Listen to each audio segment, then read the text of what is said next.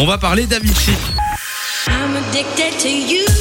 On était obligé, obligé de parler de lui. Avicii, c'est une icône.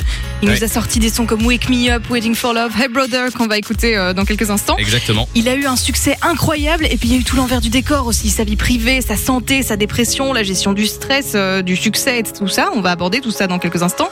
Il y a un reportage sur Netflix d'ailleurs. Je Ouais. sais pas si vous l'aviez vu, c'était hyper touchant. Le reportage c'était Avicii True Stories. Il est On plus sur Netflix, mais il y a moyen oui, de trouver des extraits sur YouTube encore. Ça, Et on voyait un petit peu son, son, son mode de vie et euh, Ah, comment il vivait sa carrière en Ils fait. avaient- il avait suivi pendant 4 ans pour, euh, pour produire ce film où il parlait justement de son ascension, de ses rencontres, son succès, mais aussi sa fatigue. Tous ses concerts et répétitions, c'était assez fort comme documentaire puisqu'Avicii, bah, il nous a quittés et il a même décidé de nous quitter en 2018. Et manifestement, il y aura peut-être un autre doc- documentaire qui sortira en 2023 avec des images inédites de coulisses, des archives, des entretiens et, euh, et des interviews d'Avicii et de ses proches aussi. C'est le réalisateur Henrik Burman qui s'est euh, lancé ce défi. Alors on n'a pas encore de date ni de plateforme de diffusion, mais on vous tiendra au courant. Exactement. Fun Radio. Enjoy the music.